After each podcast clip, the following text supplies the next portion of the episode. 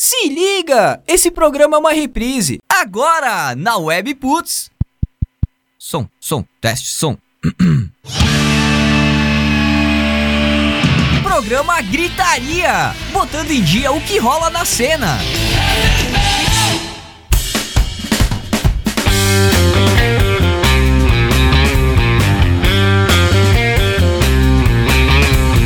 Maravilha! Welly Putz, uma rádio nada normal. Muito boa noite, minhas queridas e meus queridos. Começando mais uma edição ao vivo do programa Gritaria, sua temporada 1, episódio. É o episódio 6 hoje, né, gente? Ou é o episódio 5? Eu fiquei atrapalhado depois do acontecimento aí de quinta, eu me atrapalhei até na, na O nossa. que aconteceu quinta? nossa- Muitas coisas. Muitas coisas. Alguns contratempos. É. Foi alguma uma quinta muito Umas louca. abduções aí. É, então o programa 5, é isso? Programa 6. Seis. Programa 6. Meia dúzia. Meia dúzia, então, seis edições ao vivo, fora Ah, as você outras. troca um caralho. Playstation por uma banana? Não! Programa que vem aí pra fazer a gritaria na cena de Farroupilha região e também, por que não, do mundo, né? Sempre com o apoio de K-Sound Studio, estúdio de gravação e ensaio em Farroupilha. Não dá bobeira, não dá bobeira. Marca teu ensaio gravina agora mesmo pelo fone ou WhatsApp 549-9947 9149 ksound.com.br e também Motion Combo, empresa especializada em vídeos e animações institucionais, apresentações de produtos em 3D, maquetes eletrônicas, demonstrativos para aplicativos de celular e muito mais. Fone WhatsApp 549-9650-5201 vimeo.com barra Emotion Combo. Hoje a gente tá aí então na nossa mesa tradicional, né? O Lê Sommer e o Jorge Rosseto dividindo o microfone, porque E é. Foda, né? É imprevisto em cima de imprevisto essa porra aqui, mas tudo bem. É. Vamos lá. E o Jean Hum. Lemes aí cheirando o seu microfone. Mesa, mesa tradicional barra mesa de almoço quando não tem programa.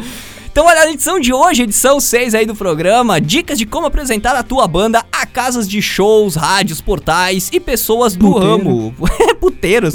Music Business aí, o teu som no Music Business. Maravilha. No embalo da luta que o Moinho trava para se tornar patrimônio histórico de Farroupilha, conheça outros locais aqui da cidade que tiveram a mesma batalha. Cidade ou região ou só cidade? Do que os locais? Isso. Não, os locais é do mundo inteiro. cara. Mundo inteiro? Mundo inteiro. Que maravilha. Eu não vi esse tópico. Não chegou até mim esse tópico, por isso que eu perguntei. Tá na pauta ali? Eu Tá não na vi, pauta? velho. Eu não vi. Foda-se. Me, me, me, me entreti no tópico 1 que é bacana.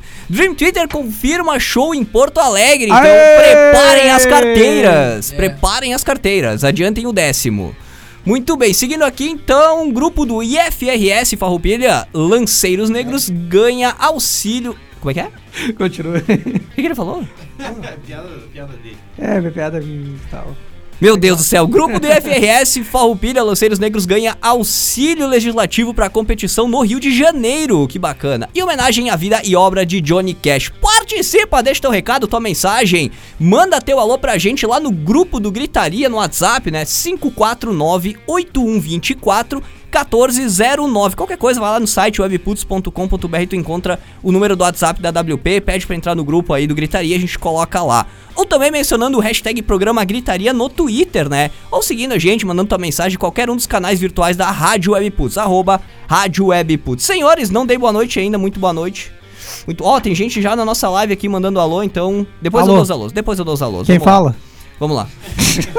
Eu sou fã desse. Cara, é domingo, gente. Domingo, saindo um pouco da nossa rotina tradicional aí de todas as quintas. Hoje, domingo, de ressaca, todos aí meio de acordando. ressaca. É, alguns acordando por aqui. Tem gente aqui que né? nem almoçou ainda. Você tá brincando? Não, Vai, cara, vai não cair, vai cair a. De vai baixar a pressão de novo. É, tem seis programas, eu já quase desmaiei em três deles aí. Você é um animal, cara. Você tem algum recado inicial, um destaque inicial, um alô especial aí pra mandar já no começo do programa? Hã? Não? Se eu tenho um alô especial pra Qualquer mandar, um, qualquer eu um. gostaria de mandar aqui, cara, nesse dia frio pra todos os policiais que estão na rua aí hoje fazendo nossa segurança, né, cara? Cuidem bem da gente aí, não deixem meliante na rua aí, cara, e continue. Tamo junto. Levem pro quentinho das celas, É. cobertorzinho. Deitar no jornal. Que maravilha. Lei Jorge, algum recado especial aí? Um recado Eh, Não, agradecer os, os camaradas, é o Paulinho e o Israel. que estão pedindo pra gente, que mandaram, a, a gente já vai, já vai passar aí daqui É. a pouco as, as ajudas, Daqui a pouco, as músicas que a gente precisa aí pra, pra ajudar essa galera aí. Show, maravilha. Mandar um alô pro pessoal aqui da nossa live. Paulo Roberta Dalprá entrou por aqui, a Natália Bruschi. ah, também E o Eduardo Hoff, Blumenau também. Marcos Mangoni tá com a gente aqui. Grande abraço, Marcos Mangoni, valeu. É, Mangoni, te amamos. Lê, algum recado inicial aí pra Não, nós? cara, meus amigos já passaram Pra todos. Roland. São, são, são os amigos em especial. Vamos lá então, começando o programa bastante movimentado. A pauta de quinta tava no capricho, segue a mesma, né? Segue a mesma É, só que agora é pauta de domingo. Agora é a pauta de domingo, excepcionalmente, tá? A gente tem algumas novidades também do programa Gritaria, vamos liberar pra vocês logo na sequência. Vamos lá então. Como é que tu leva a tua banda? Dicas aí pra te apresentar tua banda pra empresários, casas de shows, rádios, ah, portais, ah, ah, também promotoras, né, produtoras de eventos, enfim, pra te ter, para te ser uma banda, pra ser um artista, né, do case dessas desses profissionais, né, da música. A gente trouxe algumas dicas, selecionamos algumas bem interessantes aí, que nós julgamos ah, pelo nosso conhecimento mais meio do Lê, né? Por ser envolvido com música e Ah, tudo tá, mais. então né? eu e o Jorge vamos retirar aqui. A gente vai lá pra sala Não, enquanto vocês fazem um programa aí. pô. Não, não, não, Tá não, não. Sacanagem, velho. Não, não, não. E eu trouxe algumas da internet também, achei umas bem interessantes na internet. Net, videocassete, os carros loucos. Várias coisas legais aqui, ó. Como em muitos outros mercados, mesmo os melhores produtos não conseguem se vender sozinhos. A percepção da marca ou da banda é o que faz as pessoas quererem comprar. Por isso, o Gritaria trouxe ah, algumas, né, umas dicas de como apresentar sua banda para essas pessoas. Uh, Lê Sommer, Jorge Rosseto, Jean Lemes, Sim. ressuscitado aí. Desculpa pela tosse, tô ruim da garganta aí. Então, cara, eu, como também eu não tenho banda, né? Eu não sou muito, como é que pode dizer, preparado pra falar. Tenho alguma noção de divulgação, E né? tava aí cara? reclamando quando eu fiz o comentário, eu e Ah, o Lê, cara, né, é que minha vida é reclamar, né, cara? Dele. Fazer o quê? Não tô ficando brasileiro, velho. né, brasileiro e cara? farroupilhense, tu vai É, esperar sou o quê, né? brasileiro e não desisto nunca, né? Farroupilhense. Ele não é brasileiro, ele é um caso à É, eu não- eu não é- sou farroupilhense também, né? Não, Mas tá o quê? bem, Eu sou porto alegrense. É por isso, então, que é pior ainda. Ah, aquela cidade deixa o cara meio ranzinza. né? É. então, Adoramos trouxe- vocês, Porto Alegre. Eu queremos vocês aqui, todos de Porto Alegre aqui.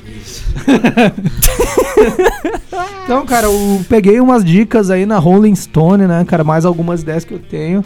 Daí eu fiz um, um textinho, um testículo bacana aqui pro, pro pessoal ouvir. Bom trocadilho, bom trocadilho, gostei. obrigado, obrigado. Desculpa- ensaiando- desculpa, desde meninas. quinta ensaiando. Desculpa, meninas, estão ouvindo isso, tá? Então, cara, o primeiro passo, assim, a primeira dica, no caso, não passo, porque, né, quem sou eu? Ah, é conseguir um lugar pra sua banda apresentar, tipo, tu... Nem tem os DJs que são residentes das casas, né? Tipo, a banda tem um lugar meio fixo, assim, que nem vocês, durante um determinado Pena, ali a Vintage tinha o Pena pra cantar, né? Em determinado pena, vocês tinham um tempo. Desculpa, eu já tomei duas taças de vinho, tô com as palavras. Taça! Xícara. Caneca de vinho, 500 velho! Então, cara, tipo... Quando a banda já estiver bem ensaiada e vocês já Muito importante, estiver bem ensaiado. Sabe como melhorar cada vez mais nos ensaios, sabe o ponto fraco da banda e tal, e onde tem que atacar certinho. ah, você já tem o meio caminho andado, né, cara? Daí então é bom fazer uma base de fãs e ter um lugar fixo pra, pra ir cantar, que nem vocês tinham, no, no caso, a base de fãs da Vintage era nós, né? Tava sempre- Mas era uma base fiel, era uma base fiel, fiel. tava sempre É isso aí. A Vintage fez velho. 12 shows, fui em 8, se eu não me Ah, engano. 12, aí tu tá super su- subestimando. Ah, né? Tá, mas tudo bem. Mas, Ah, cara, entendeu, vocês dizer, foram. fui em Vocês, show pra caralho. vocês né? foram super fãs, velho. Quase roubei uma guitarra num desses shows por causa do Lê. Sério, meu? Sim. Verdade. Uma vez o... a gente foi num show em Caxias que a, que a galera ia tocar. E aí, bah, terminou o show e a gente foi dar uma mão pra eles guardar os instrumentos, né? Tipo, a, a banda guardava os instrumentos Sim. e entrava outro tocava, normal. Sim. E a gente levando os instrumentos da, da, da galera, ajudando, o Jean passa a mão na, na, na guitarra de outra banda e tava indo embora já. Tá malandro, né? É malandro, olha a carinha dele. Não Não, é que não, cara. não esconde, tipo, velho. que- Eu tava sentado lá, o Lê, ô meu, leva essa guitarra aí pra nós. Eu, ok, ajuda. né? Botei a guitarra nas costas, tava lá no portão, veio um cara assim, ô meu, essa guitarra é nossa, eu olhei pro Lê, o Lê. Ah, então devolve. Não deu certo o plano do Lê. Tá bom, devolve então, né? Não, no caso eu fui a mula do Lê pra cometer o roubo, né, cara? Ele não queria se comprometer, eu vou usar esse cara É, aqui. nesse caso, nesse caso a galera fez um papel de hold, né? De ajudar a banda a montar, desmontar equipamento e né, tudo de mais. Ladrão também. Mas não é- meio não que- gatuno. Não que o hold seja importante pra te colocar tua banda em casas de shows, né? Entrar em contato com empresários e tal. O hold é mais um parceiro, um companheiro aí que te ajuda na montagem do, do, do palco, que dá um auxílio e tudo mais. É muito importante um voo. Não, é importante, mas não vai, não é ele que vai te colocar, Sim, né? não, claro, Então, claro. Mas só só para fazer esse gancho aqui, ahn, eu trouxe uma lista bem interessante aqui, achei Não, na, Não tinha acabado Não tinha acabado ainda, então, Na verdade, eu favor. falei um tópico da lista só. É, é, é que divagamos, né? Divagamos. Eu tenho bastante dicas aqui também, Tá, então acho que vou lá, fazer um vou pensar enxuto aqui. disso. A número 2 é distribuir o material gravado, tipo, outra forma. Na, nu- a número 2, então, pra. A dica, o pessoal é distribuir o material gravado, né, cara? Então uma forma de conseguir um lugar pra tocar e tal é tendo esse material da sua banda, então, né? Então qual material que tu pode fazer? Aqui na matéria, que é de 2018, inclusive, né, que eles fizeram, Recente. diz que você pode fazer um, um CD da tua banda, mas CD eu não sei se tá meio usual ainda, né? Essa popularização É, da... depende, cara. Tu vai levar pro bar, cara. O bar É. sempre vai ter um notebook, um computador. Vai Sei lá, colocar tu ali pode levar ver, um né? pendrive também, Pode levar, som, ou mandar né? por e-mail, É, mandar ou por uma playlist tipo, no é Spotify, alguma coisa assim. Tem tipo, outras fa- fazer alternativas. vídeos, cara. Tipo, vocês no YouTube, já que teu som é bem produzido, faz um, deixa uma câmera filmando enquanto vocês fazem o ensaio. E façam daí, tipo, fora do ensaio dali da correção, façam um som final, assim, sabe? E divulguem isso daí, né, cara? É um material bacana. Bem legal. já mostra Bem isso legal. daí, Vídeos, né, é inter- vídeos são É, interessantes. não, ma- material audiovisual é. É muito importante. Batata. E tem que ser de qualidade, né? Não a superprodução, mas o áudio tem que ser audível. É, É, isso cara. aí. E por né? final aí é que eu trouxe uma que eles faziam bastante, é a vintage. Vintage ou vintage? É, Bis- é, Bolacha ou biscoito. fazer apresentações pra divulgar seu trabalho, cara. Ou seja, nem sempre fazer só shows pra ganhar o cachê que a gente diz, né? Por exemplo, vai ter um, um evento ali, beneficente, sei lá, alguma coisa. Tem o espaço lá, leva a tua banda, faz um som pra um público diferente daqui a pouco. Faz um, pal- um próprio palco aberto, que tem uma jam que fazem ali, nem que seja pro vocalista e pro guitarrista, fazer um negócio ali, né? Dá um jeito de aparecer, né, cara? Que daí só é visto quem é lembrado, né? Então é interessante a banda tá sempre nos holofotes aí das cidades que. Porra, essa frase Só é boa. visto quem é lembrado. Acho que tu falou o contrário de novo. O quê? Só é visto quem é lembrado. Então, não foi o que eu Só é disse? lembrado quem é visto. Não, só é visto quem é lembrado. É, Tá, aprendi. Fica, fica incógnita, fica incógnita, Não, pessoal. comentem aí na live pessoal como é da que é o live. ditado na cidade de vocês. Isso, o pessoal da live aqui, ó. O Michael Camparra tá mandando altos recados aqui, depois Ô, a gente dá uma. Maicão, velho. Lucas Bressolin tá com a gente. abraço. Ô, Maicão, traz um chopp aí, por favor. Paulo da Laqueza também tá por aqui, grande abraço, Irmão. Paulão, valeu. E o pessoal também do nosso grupo lá no WhatsApp, mencionem-se, né? Apareçam lá no É, nosso grupão do WhatsApp. porra. Deixem, Eu tô sem internet pra ler, mas podem falar. deixem, ah, deixem recados que a gente lê logo na sequência. Valeu aí pela companhia de todos. Lê Sommer, tem algum, alguma dica especial, assim, pra bandas? Cara, primeiro lugar, que nem eu falei antes, ensaiem. É Muito, o, né? É o alicerce de tudo. Tu ter o negócio construído e tu ter confiança de que tu não vai estragar o teu show, sabe? Por falta de, de ensaio. E, cara, essa, essa coisa toda de produzir um material gravado em estúdio é muito importante pra te vender a tua banda. Porque tu consegue vender fora da tua- do teu ciclo, fora das pessoas que já viram um show teu. Uhum. Tu vai chegar num lugar, num bar lá em, sei lá, Nova Estância do Sul. e tu vai vender, tu vai mostrar o teu, Ah, teu, é teu, teu, teu projeto pros caras de uma forma mais, mais profissional, né? Um troço gravado ali bonitinho, em, em- bem ensaiado e tudo mais. É, vai ser muito mais fácil do cara aceitar e querer te contratar do que tu chegar lá no sopetão, ó, essa é minha banda e. Tem É uma nóis. fita cassete aqui, ó, escuta. Ó, esse show nós fizemos lá em 1972. Vê se tu É. gosta. Verão de 75. Material atualizado, de qualidade, não a qualidade de superprodução, como eu disse antes, né? Uma qualidade que seja audível, entendível, né? É isso aí. Uma, uma produção interessante, nem que seja uma demo, mas uma demo bem É, gravada. mas bem feito, não vai aparecer com porcaria aí, né? É, não. Jorge, É, não tem nada pra falar, eu sou só. Eu fico do outro lado Ele do é o palco. road. Eu Ele é fico o do road. outro lado do é palco e quebro de galho de road também, às vezes. muito E bem. então. roubos também. Eu tenho, eu tenho, tive aí uma certa, uma certa estrada já na música, né? Passei por alguns perrengues e algumas alegrias, mas agora eu tô estagnado. Tô parado por enquanto, mas olha só, eu dei uma pesquisada aí pra encontrar também alguns, ah, algumas dicas de profissionais já do ramo que, que vivem disso, que, que trabalham justamente com isso. Encontrei aqui algumas dicas bem legais no site updateordie.com. Interessante o nome do site já, diga-se de passagem, né? Se atualize ou morra. Luciano Leães, músico, compositor, produtor, vocalista e pianista do grupo Luciano Leães e The Big Chiefs. Ele traz várias dicas bem interessantes aqui para bandas, artistas que estão começando e querem se posicionar no mercado, né? Querem ah, ah, aparecer e ser ouvidos e ser vistos, né? Muito bem, vamos lá. O momento é propício para inovação. Isso é recente, é desse ano de 2019 essa matéria. Não aceite fórmulas prontas. Tente encontrar uma fórmula autêntica de, de trilhar o seu caminho e atingir seus objetivos. Tipo, seja você mesmo, né? To, ban- toca teu som, faz aí o teu arranjo, faz o teu trabalho e não tenta seguir os passos de alguém. Pega como referência, como inspiração, mas faz o teu caminho. O bar da tua cidade não quer pagar cachê e quer que você toque por visibilidade apenas, né? É, vai pra rua ou toca. Vai pra rua tocar ou faz um show na casa de amigos. Faz um financiamento coletivo, convoca aqueles que torcem pra você, por você, é, para viabilizar seus sonhos, né? Outra dica bem interessante. O crowdfunding, né? O financiamento coletivo é uma solução bem interessante É, que tá se é sendo bastante trocar- usada. tocar de graça, então toca na rua ou toca na casa de um amigo. É o que a né? gente tá incentivando bastante aqui no Gritaria. Só vai não lá, pega a viola fazer- e vai com a galera num parque, Só algum não lugar vou fazer esse tocar. né? aí que nem a empresária Bel PS fez uma vez, queria abrir uma hamburgueria com os caras do Masterchef. Tinha 50 milhões no banco e pedindo grana pra galera pra montar o negócio dela. E não vão fazer esse tipo de coisa também, né? Não, não, Tem não, grana, não. usei de você, senão peguem, né? deixa pra quem precisa, né? Mas esse lance de tocar na rua é bonito mesmo, né? A gente até foi semana retrasada que a gente fez um stories uh, pra rádio ali com é, tinha ali saxofonista na- lá. Passando um- é, é, era um saxofone Era um mesmo. saxofone. É, o cara fazendo um som na, na, na calçada, claro, era uma, uma propaganda, uma inauguração de uma loja. Mas é bonito tu tá passando na rua, cara, e ouvindo um som tocado ao vivo ali com instrumento, sabe, um músico ali É legal mesmo. tocando um som. Então, tipo, quanto mais a gente vê isso na cidade aí, principalmente no, no centro, tendo esse ambiente musical ativo, melhor pra gente, sabe? Porque é muito interessante isso. É interessante Ainda mais mesmo. esse tipo de instrumento, tipo saxofone. Diferente, trompete. né? Cara, esse tipo. Ah, é muito foda. Pra nós isso aqui da nossa É região eu gosto é de música clássica, né? E daí, tipo, eu fico bastante seduzido com isso. O Léo não gostou muito do É, comentário. não, é um bosta, Não, não, velho. De boa, cada um tem a sua. Seguindo aqui, então, eu vou, vou colocar mais algumas dicas aqui na, na pauta do programa. Vamos lá. Não tem dinheiro. Ó, isso é importante. Não tem dinheiro pra bancar a gravação de um disco em estúdio? Faz um EP ou um single bem caprichado pra mostrar a sua cara. Tá sem grana pra fazer o EP? Aprende a gravar em casa e seja criativo. Tipo, te vira, velho. É, porque isso, é, vira, isso é possível nos dias de hoje. Pois é, e não é difícil, cara. E Não é difícil. É, fácil não é, mas também não é o bicho de sete cabeças É. que todo mundo imagina, né? O mais difícil é mexer nos programas, não conseguir eles. É. o equipamento e tal. O difícil é aprender a mexer nos programas. Ó, gravar uma ou duas músicas acaba sendo um processo muito interessante de autoconhecimento antes de partir pro tão temido primeiro disco.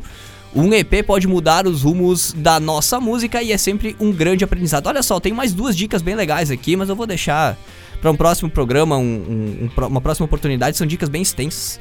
É, resumindo, da minha parte, o que que é interessante fazer? Fazer.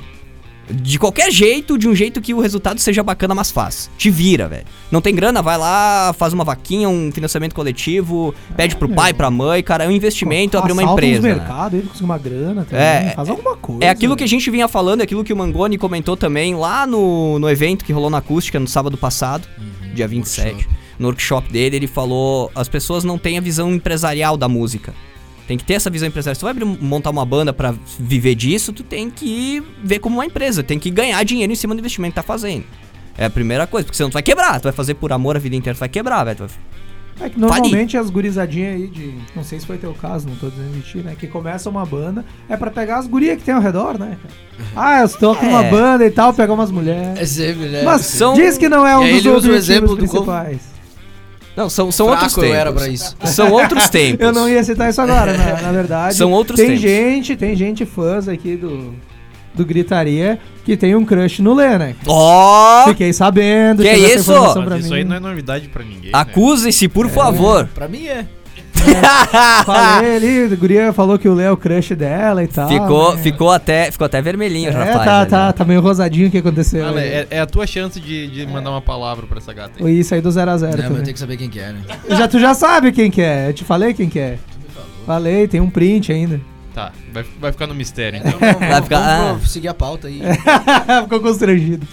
Antes então de passar pro próximo tópico, a gente tem um monte de assunto pra falar sobre música e sobre bandas, tá? Mas a gente vai enxugando eles nos programas, gente, e vamos trazendo eles bem resumido ah, aqui no ao vivo. Depois, durante a semana, a gente vai desenvolvendo matérias e, e tópicos especiais, né, no site da Webputs, que inclusive tem outro recado do site da WP, tá diariamente sendo movimentado. Diariamente, segunda a sexta, né? Sábado e domingo, Ah, descanso. sábado também tem. Sábado teve um conteúdo lá, a gente só para no domingo, cara. Se até Deus trabalhou seis dias e folgou um porque a gente não pode, né? É porque nós não é, nós não é Deus. Não, nós é nós. Claro que somos Deus, cara. somos deuses da nossa vida, né? Cada um de nós é o universo, diria o Raul Seixas. Abraço, Felipe a casa, o carro, a String. construção. Felipe String chegou por String, aqui. o Nosso super fã. Não é mais. Ele perdeu o selo pro Edu. Puta Perdeu o selo do super fã pro Edu. É só um selo, foi pro Edu String e perdeu. E a, a Magali, ou Magali, ou Magali. A maga, velho. A maga. Nós sempre discutimos É. isso, velho. E vamos continuar discutindo pro resto do- É tipo da vida. vintage ou vintage? Vamos ficar discutindo pra sempre. Ela tá dizendo aqui que é lindo encontrar alguém tocando Luiz na rua, no parque, no trem e por aí. Diz que é bacana mesmo. Então olha só, pra vocês, novas bandas, artistas independentes da- de qualquer região do Brasil, vocês estão sabendo, a gente já falou aqui no Gritaria também uma vez, e foi lá nos primórdios, lá nos primeiros programas, que a gente gravava ainda. A Há Pitty, dois meses atrás. Lá nos primórdios, há dois meses. parece que faz 10 anos, né? Muito bem. A Pitty, a Pitty tá lançando trabalho novo, né? A gente já comentou, tá, tá- tem um álbum novo que ela tá lançando e na turnê de lançamento de divulgação desse trabalho, ela tá abrindo espaço para novas bandas no projeto Palco Aberto. É um projeto em parceria com algumas empresas aí e um veículo de comunicação em especial, um portal de notícias mais eh, musical, né? Focado na música. Então, como é que funciona? Vou fazer um resumão rápido aqui pra vocês. Como é que funciona isso? Tu que tem banda, que é artista e, e- e se interessou pela ideia. A Pitty tá fazendo uma turnê nacional pra divulgar então o novo disco dela e ela vai passar por diversas cidades do Brasil. Essas cidades que vão receber o show, as bandas da região ali, elas vão ter oportunidade de abrir o show da Pitty naquela cidade que ela marcou o show. Como é que funciona? A Pitty vai tocar em Caxias pra divulgar isso aí. Então as bandas de Caxias e região eh, eh, vão se inscrever, assim, podemos dizer, né, nesse, nesse festival e mobilizar os fãs. Como é que é a, a seleção? É mobilizar os fãs para os fãs ah, interagirem via rede social pedindo a banda na abertura do show da Pitty, usando as hashtags aí da promoção. Então é só acessar o site aí ou procura no Google mesmo vai encontrar. É Palco Aberto, Projeto Palco Aberto Pitch. Ah, aí vai ter todas as, as instruções de como participar se tu é artista, se tu é uma banda e tal. É barbada, é barbada. É, é só mobilizar então a tua base fiel de fãs. Exato. Que eles têm que, eles têm que Uma interagir e tudo mais. Aqui, né? Tem que pedir, pedir o, o som da banda no, no, no evento e tal via hashtags. Tem duas hashtags pra te colocar o som em voga aí, enfim. Ou Procura. que nem o pai do Zezé. Comprou Ou coloca. É, é uma boa alternativa também. É Fala boa teu, alternativa. teus filhos tomar clara de ovo também. Projeto Palco Aberto da Pitch. Pesquisa ali no Google Palco Aberto, Projeto Palco Aberto. Palco Tem- o Aberto. Jorge acabou de me mostrar aqui. Eu meio que desfoquei do assunto. O Jorge me mostrou uma mensagem, deixa eu ver se eu consigo pegar ela aqui. É do Matheus Medeiros, isso? Tu quer. Quer falar ela? Quer falar ela? Vamos lá. Boa noite, rapaziada. Tô ligado aí. Eu e meu irmão também. O nome dele é Tomás. É isso aí. Esse mesmo. Tá vacinado, garoto. Esse Abraço mesmo. pro senhor Turbando aí, até Esse. mais. valeu, Tomás. Valeu, Matheus. Pau no teu cu, viado. Ah, arrombado. Tentou me pegar, não pegou, É. não. Safado sem vergonha. É, mas pode pegar depois. Ele Pode tá pegar depois. É, vai tentando, vai tentando, vai tentando. Um abraço pro Eduardo Hoff, chegou por aqui. Andressa Coelho também ligadinhos, todos aqui O na nossa Coelho sabe o que live. faz. É. E o Jorge disse, lê ali ao vivo, é. Sem vergonha. Tu tá na minha mira também, é o merda. O Jorge, o Jorge tá de te conchavo. alertando. Tu tá, tu tá na minha mira Ele também, tá de ô merda. conchavo com os caras aí, velho. Tá Vou certo. dar o nome da minha prima pra te mandar um abraço. Tá bom. Manda, manda. Ma- mandar um abraço A por trás Paula. pra ela. Mandar um abraço por trás pra ela. Vamos mudar de assunto aqui, que é também um assunto bastante interessante, que tá bem em alta aqui na cidade. É, mobiliza na mobilização, né? No embalo da mobiliza- mobilização pra salvar o Moinho Club e também Moinho Café, né? Fica tudo no mesmo É que Moinho complexo. Club é... Vamos falar só Moinho que fica Moinho, todo mundo daí. sabe, né? O que, que é. Moinho Covolão. Moinho. Então, olha só, conheça outros locais históricos que foram demolidos, apesar de representarem muito para os locais onde eram instaladas as instalações. A equipe gritaria. A equipe gritaria listou nove locais. Nove? Nove. Locais que foram demolidos ao redor do mundo. O que o nosso Moinho Club luta para que não aconteça. Então, o primeiro local que nós listamos é o Pennsylvania Station. Isso ao redor do mundo, né? Redor do mundo, redor do mundo. Não quisemos No mundo ao redor. No local aqui, porque né, não ia ter muita coisa. É, né, só certo? pra, só pra levar também, pô, tem várias histórias bem parecidas com essa no mundo inteiro, então não é E uma, aqui uma briga dentro exclusiva, dessas aqui né? teve gente que conseguiu se salvar da demolição. Legal, que a gente vai trazer legal, legal. Então, o primeiro lugar é o Pennsylvania Station. Foi construído em 1910 e demolido em 1963. A demolição, que foi em 63, da estação Pennsylvania Station, na cidade de Nova York, foi uma das mais contestadas da história. O edifício, que remete aos períodos das belas artes, projetado em 1910 por McKean, Mead e White, como uma estação de trens que proporcionava. Que foi? Eu acho engraçado a nossa técnica de falar nomes. White. É sempre os nomes assim que eu Mas é melhor, é melhor, é melhor do que falar como alguns locutores aqui da região. O nome em inglês é uma come. É, Eu prefiro o White zoar. é que era capaz do cara soltar um branco aqui no lugar. Ou Mas, Vite. Continuando. Vite. Que proporcionava o primeiro ponto de entrada da cidade internacional para muitos visitantes. Tinha pés direito bastante altos, assim, e colunas clássicas de granito rosa, então, para ter uma ideia como é que funcionava, né? Eram os pilares em granito cor-de-rosa o negócio, né? Ah, a incursão internacional sem precedentes provocada pela demolição deu uma nova energia aos esforços da preservação dela, ou seja, quando começou todo o Paranauê lá para demolir o negócio, a cidade de Nova York fez o clamor para o estado de Nova York, o condado que nem chamam lá, fez o clamor para salvar o negócio, né? Mas não deu certo e demoliram o negócio. O bom, o legado disso daí foi bacana que dois anos depois da demolição, uma lei chamada New York Landmark, Landmark, Landmakers foi aprovada, salvando muitos edifícios de destino semelhante. Bacana. mano. E antes de- dessa lei sair, né? Teve o edifício New York World, que foi construído em 1890. Isso no auge da influência dos jornais impressos lá no, no mundo, no caso, né? Ah, ele foi erguido ali para a publicação do jornal mesmo, do New York World. E foi projetado por George B. Post, encomendado pelo magnata dos jornais Joseph Pulitzer. O edifício se tornou o mais alto da cidade, ultrapassando a altura da torre da, da igreja Trinity. O edifício foi demolido em 55, antes dessa lei, que foi em 63, né? Para acomodar a nova rampa de acesso de veículos para Brooklyn Bridge, que é aquela ponte de Brooklyn que Muito tem famosa muitas fo- fotos e tudo mais. Cartão postal, inclusive. É, o remanescente mais icônico desse edifício é uma janela de vidro fosco, projetada por Otto Hennick, que está atualmente exposta na Escola de Jornalismo da Columbia University. University. Nosso inglês é maravilhoso. Maravilhoso. Da Columbia University. O que mais temos aí, Jorge? Temos o Sutro Baths de 1894. Certo. Ficava junto ao Oceano Pacífico, próximo a São Francisco. Então ele oferecia grandes instalações de natação aos habitantes da cidade. O fechamento de vidro mantinha a casa de banho, tinha sete piscinas em sete temperaturas diferentes. Olha ali. Uma em 10, outra em 5, outra Aí- em 3. aí- Dava devido a- dava pra tomar sete banhos diferentes no dia. Óbvio. tu começa a dar mais quente, se tá frio lá fora, e tu vai indo Ah, dar pra é. subir, mas até Sete chegar, banhos num tá, dia, tá eu tomo embora. isso num mês. velho. última, toma um choque térmico. Continue, por favor. Peraí que meu texto sumiu, mas ok. Então, devido a problemas financeiros advindos da Grande Depressão que aconteceu nos Estados Unidos, né, eles tiveram que procurar outras opções pro terreno, tipo Psicólogo. pista de, nata- pista de natação, apartamentos e tal. E foi destruído então em 64, 1964, e as ruínas eh, ainda estão lá incluídas na, na parte de, das áreas de recreação do parque da Golden Gate. Maravilha. Então, o quarto exemplo que a gente tem é o edifício Call. Call.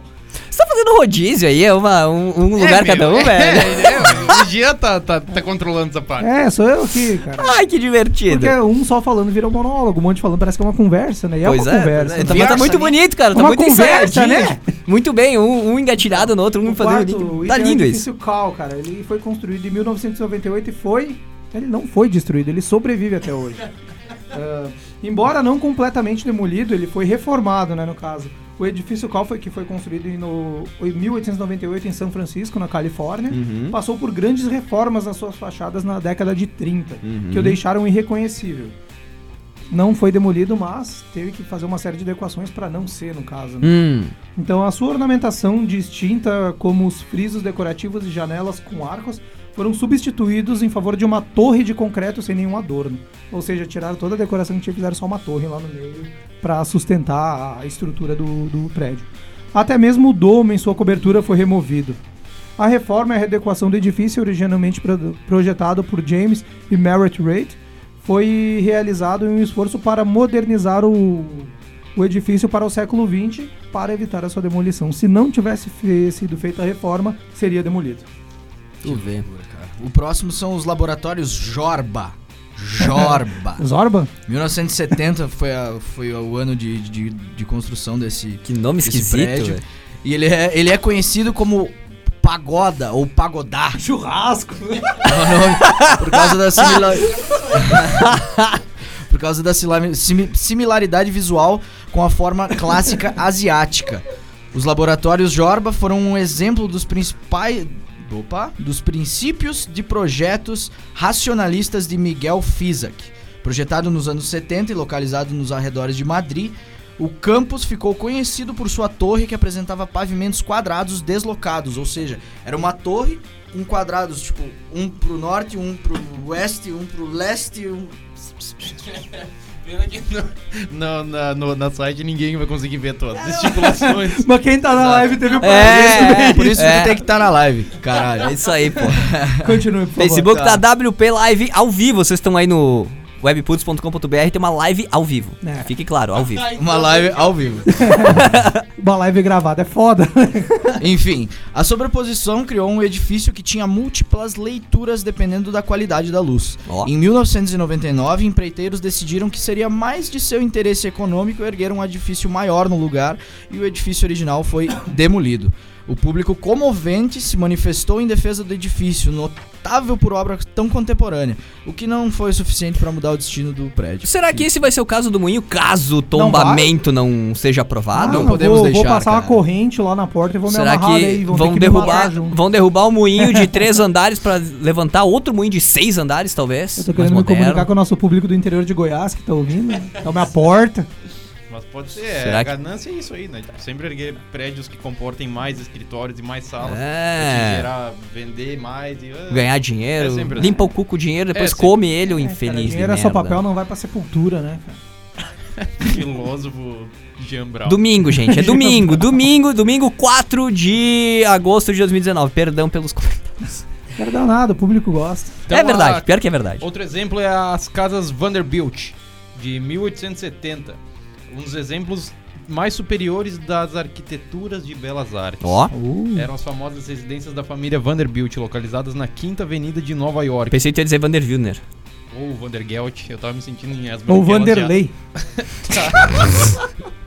Nos anos de 1870, a família encomendou a arquitetos como Richard Morris Hunt Ó, para projetarem essas enormes mansões. À medida que a Era Dourada surgiu e se acabou, muitas das casas da Belle Époque foram demolidas para dar lugar a edifícios comerciais e arranha-céus presentes na Quinta Avenida de hoje. Né? Então, tipo, casas, construções antigas e históricas demolidas para serem construídas prédios comerciais. é, mas é o que vai acontecer aqui, Caixas né? cinzas. É o que vai acontecer aqui. Esperamos que então, não, né? o nosso sétimo item é o Patience Women's Hospital. Foi construído em 1900, recente, isso daí, 1975, ano de nascimento da minha querida mãezinha. Ó, E foi demolido em 2013, mas minha mãe não faleceu em 2013, ela continua viva, tá, que fique claro. É. O Hospital de Mulheres de Pratens, projetado em 75 por Bertrand Goldberg, em Chicago, foi um momento inovador tanto por sua tecnologia estrutural como pela arquitetura do cuidado dos pacientes. A torre de nove pavimentos, toda em concreto, se projetava por grandes balanços por sobre uma base de cinco pavimentos. Ou seja, era uma torre comprida de nove andares por cinco pavimentos divididos. O público que não, não captou minha mensagem. Ah, então ele abrigava os programas de cirurgia e de pesquisa do, do edifício. O hospital respondia ao plano Goldberg, que era tipo uma Unimed que nós temos aqui mas nos Estados Hum. Unidos da época, né? Sociologicamente inspirado para ter uma estação central de enfermagem que proporcionaria acesso facilitado para os quartos dos pacientes irradiados do centro. No entanto, o terreno que estava construído era da Universidade Northwestern. E eles pediram o terreno, cancelaram o contrato do aluguel e pediram porque eles queriam construir um novo laboratório de bioquímica. Então, daí depois de muita luta, muito clamor, o prédio foi demolido em 2013 e a universidade con- construiu um novo, é que- um novo complexo para o seu laboratório de bioquímica lá, tirando essa, como é que eu posso dizer, o hospital que era uma referência para a cidade de Chicago, foi demolido em 2013. Olha só, é, de, de sete, sete locais que a gente trouxe aqui, pelo menos uns cinco deles é, foram derrubados para construção de algo em prol da cultura ou do estudo ou de alguma. É, não foi nenhum investimento imobiliário para lucros Só ou o primeiro coisas, né? caso que eu, que eu trouxe ali, deixa eu desamassar minha folha é. É um guri ansioso. Não, antes de amassar da folha, o cara puxou o assunto. O primeiro que é o Pennsylvania Station, nele foram prédios comerciais. foram Exato, exato, mas a grande maioria dos que foram citados já foram pra, né, alguma coisa em prol da educação, da cultura, da arte, enfim, foi uma melhoria do que já existia. Que daí, né, a gente até ah, incentiva esse tipo de coisa, uma reforma ou uma ampliação da estrutura, né, preservando a identidade histórica deles e tal. Ah, não sei se é o caso do Moinho, que a gente tá trazendo esses, esses nove lo- locais, gente, pra introduzir o assunto do tombamento do Moinho, que tem um É. evento bem forte, uma ação bem forte pro dia 12 de agosto, né? Depois a E gente de vai dar detalhes disso. segunda, Não essa segunda-feira, amanhã, no caso, quem tá ouvindo hoje e tal, mas no dia 12, segunda semana subsequente. Isso, dia 12 é pós-dia dos pais, né? Pós-dia É? dos pais, sim, Nem dia tava 11 de sabendo. agosto é dia dos pais. vai ter uma ação bem grande, a gente vai trazer, a gente vai trazer detalhes dessa ação também, logo logo depois que a gente trouxer o- toda a lista, né? Faltam dois Faltam dois. locais, então vamos lá. O próximo é o Teatro Garrick, que foi construído em 1891. Uhum. Mais um que por dois anos aí não pegou a lei de que o Gia citou antes, né? Lá Que ele New foi York, demolido lá. em 1961. Ah, considerado uma das grandes obras de Dankmar Adler e Lois Sullivan, o edifício Sullivan. do Teatro Garrick de 1891, originalmente conhecido por Teatro Schiller, tinha um auditório com capacidade de 1.300 pessoas e abrigava alguns dos eventos culturais mais importantes de Chicago. Um dos edifícios mais altos da cidade na época, o teatro também foi adornado com um estilo único na ornamentação que Sullivan, Sullivan foi pioneiro. Como o teatro ao vivo foi perdendo a, a popularidade, o edifício foi reformado para sediar um cinema e mais tarde um estúdio televisivo. Toque bacana. Apesar das substanciais, dos substanciais esforços públicos para sua preservação, o edifício foi demolido e substituído por um estacionamento. em Não é legal. 1961. Ah, estacionamento, vai tomar no. Não é legal. Com perdão da palavra, nosso público. E o último, então, o Teatro de Danças dos Países Baixos, um projeto Epa. do Rem Koolhaas e seu escritório OMA em 1987, Teatro de Dança Holandês. Então, f- é um o elemento mais notável do lugar, né? Talvez fosse sua inovação estrutural de cobertura curva e da acústica do, do auditório.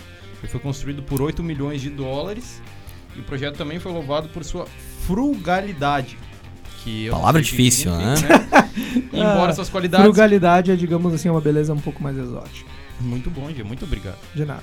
Em- ah, deixa eu me. Embora suas qualidades que o permitiram ser tão barato, finalmente levaram à insatisfação pública e sua demolição em 2015. O terreno onde o edifício pós-moderno ocupava logo dará lugar a uma nova instalação cultural com um complexo de artes performáticas. Então é um dos casos que foi derrubado É. para ser um Cara, upgrade, né? tipo, dos males o menor quando o lugar é demolido. Essa frase foi muito falada nos É. últimos dias. Dos males o menor. é verdade. tipo, por exemplo, dos males o menor. Ah, se tu sofrer um acidente, é melhor que tu sobreviva do que morra, né? Claro, né? dos Tipo, males sei o menor. Se tu comete um assassinato, é melhor que a pessoa sobreviva do que morra, né? Acho que vamos passar adiante isso aí. Não vou completar meu raciocínio. O, o Edu Hoff e o String estão disputando o selo de super funk. É. Eles estão começando uma Vai ser guerra. quem tem o órgão sexual genital gente vai- maior dos dois. Aí vão medir e mandem o CM pra gente. Já, já está aberto o primeiro evento de MMA do Gritaria. É. Beleza. cinturão de super fã Sim, entre o daí String tá e o Edu. o, o String, o Edu pra lutar sumou, o String peso pena, né? Peso agulha. Então a gente listou aí nove locais que foram demolidos ao redor do mundo, né? Ah, o que o nosso Moinho Club, o Moinho, Covolan, ele luta pra que não aconteça. Vai ter uma ação bem forte na Câmara de Vereadores aqui de Farroupilha no dia 12 de agosto, segunda-feira, né? Ah, essa ação vai ser a partir das 7 da noite, é Seis. isso? 6 horas da, Da tarde. tarde. 6 da tarde. É, Vai ser exibido também um vídeo, né? Vai? Vai ser. Você É pra não tá ser, pelo menos. É, é o que tá rolando nos grupos aqui. Vai ser exibido um vídeo lá, ah, um, um teaser de um vídeo. ah, falando, contando a história do moinho e tudo mais. é a- né? é Pra a mobilizar. apresentação do- é Então a já posso dar um. projeto. Posso dar um bisu pra nossa. Pra nosso Claro, ouvintes aí. claro, Essa semana aí a WP, já vou adiantar de forma exclusiva pra vocês. Vamos fazer uma entrevista com o prefeito Clayton. Prefeito Clayton, para ele dar a opinião dele sobre tudo que tá acontecendo É e dar aí. a versão da nossa administração pública a respeito do moinho. Por que Então eles querem ele- derrubar, né? Por que que eles querem, se eles querem mesmo. Vamos ouvir o prefeito, porque até agora a gente não ouviu, a gente não tem informações do que o É, prefeito eu, tá eu disse que me disse que tá, a gente é, tá eu disse trazendo. que me disse que eu quero ouvir direto do prefeito, a gente vai fazer em vídeo e vai liberar isso no YouTube, no, da, na WPTV na íntegra e vai soltar teasers no Facebook aí com as Perfeito. principais respostas. Fiquem Perfeito. ligados essa semana. Essa semana agora WP. aí, vai, vai, a gente vai trazer até sobre até sexta-feira de semana que vem, isso aí já vai estar circulando. E sexta-feira também a gente tá organizando mais uma ação, né? Em prol do moinho. A gente tá meio que se envolvendo por cima. Lê, tu quer dar alguns detalhes? Podemos dar alguns detalhes Podemos, disso? podemos. Podemos, já foi Sim, vai lançado ser- o evento. Vai ser tudo, no né? Moinho sexta. Mais detalhes, confiram nas redes sociais. Então, o Moinho, o Moinho Café fica aberto desde as 7 horas da noite, que é o horário que vocês podem chegar lá. Vai- mais tarde vai ter um showzinho comigo com o Parisotto, o Gabriel Parisotto, um, um show acústico. Ah, mas depois do show, ma- depois que a gente acabar de tocar, a gente quer dar oportunidade também para os músicos daqui tocarem alguma coisa ali num palco aberto. Maravilha. Mais uma jamzinha sem muito sem muito fuque-fuque, que nem diz o meu pai. Chegar lá e cantar, né? Mas vai ser um evento sem, sem valor de entrada, né? Tu não paga pra entrar no, no Moinho Café.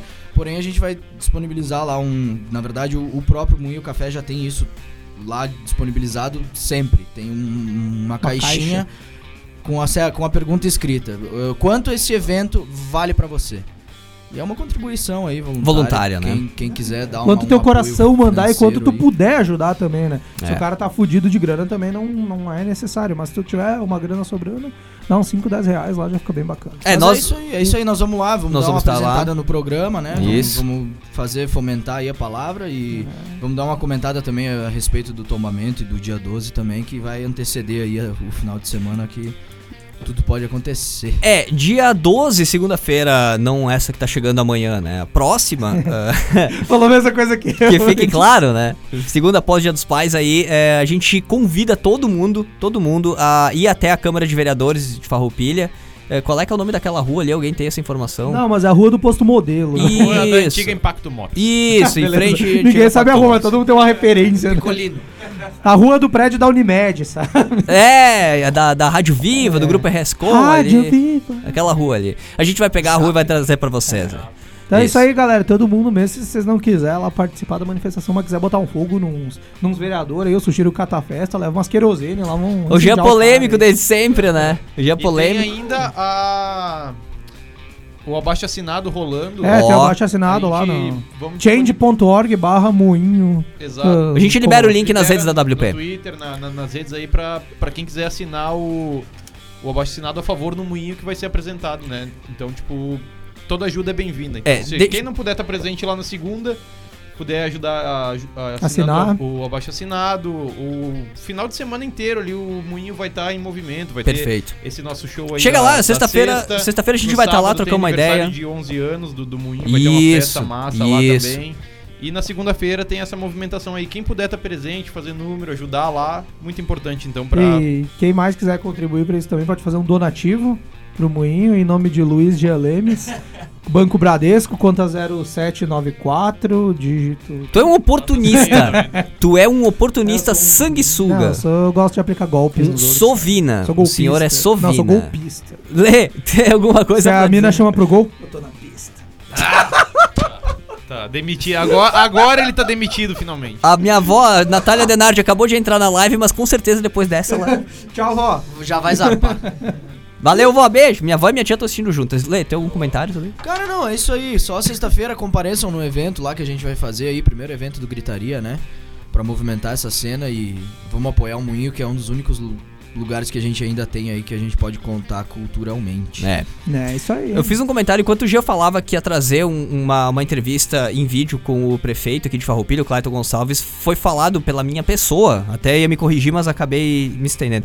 É, que a prefeitura tem a intenção de derrubar o moinho. Não, não é verdade. Não, é prefeitura, no caso. Não, não é né? prefeitura. A prefeitura não tem o interesse em tombar o moinho. Eles, eles não, não, não querem baixar a lei, não querem assinar a lei lá de tombamento de seguridade de patrimônio histórico não do, vamos se aprofundar muito, vou deixar o Clayton falar pela Isso, pela prefeitura, isso. que Então, é na verdade, não é mais que a prefeitura quer decente. derrubar o moinho. A verdade é que a prefeitura não tem o interesse em tombar, em preservar aquela estrutura. Mas como todo bom jornalista, a gente vai. A gente vai trazer os detalhes. Com os dois lados, não só com o Gustavo e o Isso- mas com o Clayton. Isso que eu acabei de dizer também são diz que me disse, né? São coisas que estão rolando por É, aí. A gente vai saber. sem fio, né? A gente vai saber exatamente aí com o bate-papo com o prefeito Clayton já na, na próxima semana. Muito bem, então vamos seguindo a pauta. A gente queremos fazer um intervalo. Olha só, estouramos o tempo. É, a gente fez um bloco de programa, né? É, basic- 50 Não, vamos acabar o primeiro bloco aí, vamos seguir. Hoje é domingo, o pessoal pode ficar um pouco mais. aí. Bom, então eu vou seguindo aqui, temos as notícias da semana pra deixar todo mundo por dentro, né?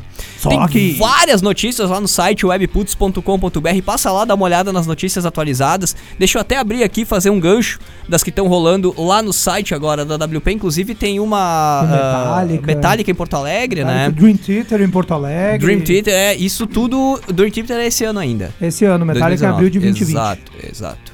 2020. 2020. Beleza, então tem, temos aqui ó, algumas notícias atualizadas do site webputs.com.br. Pioneiro do hip hop em Los Angeles, o Res G, morre aos 39 anos. Detalhes ali no site da Webputs. O Metallica, Metallica tá fazendo uma turnê então. Ah, aqui no Brasil, liberou datas e locais que eles vão se apresentar no ano de 2020. Detalhes lá no site também. Temos uma matéria especial do D'Alessandro, que eu não sei porque que esse cara tá aqui no site da rádio. É, cara, né? Tipo, a, essa, da matéria da Alessandro foi a Karine que fez, mas pode deixar que logo, logo eu vou providenciar uma do Grêmio também. É, vamos equilibrar esse troço aí, né, ali. meu? É, não, equilibrar não, porque, tipo, o Grêmio já tá ganhando coisa pra caralho e o Inter tá vivendo de resto. né? É, eu Então tô vendo equilibrar. treta! Eu tô vendo treta! E tem Pau no também cu aqui, do ó. O Inter, né? que, que é Mandtown? Mandtown, cara, isso é um movimento criado pelo Chico Science e a Nação Zumbi, cara. A origem é um do texto muito bacana que a Ana fez pra nós, foi publicado na sexta-feira. Quem tiver a oportunidade de dar uma lida que tá bem bacana esse texto. Muito bem, então, seguindo as notícias da semana que a gente destacou pro programa de hoje, Scott Stepp, Screed, comenta a morte de Chris Cornell e Chester Vocês Bennington. pediram pra não ter morte nesse programa, né?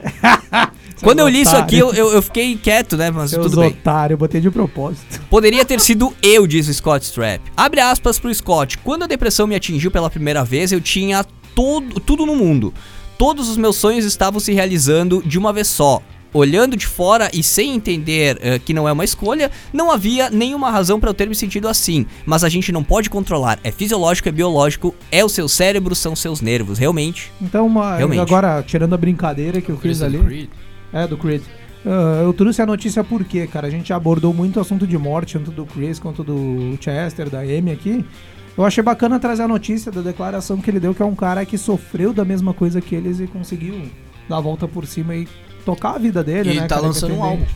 Olha Agora ali, ele ó, Um álbum solo. Então, bem bacana essa volta por cima que ele deu. É o contraponto do que a gente vinha, de- vinha falando, né?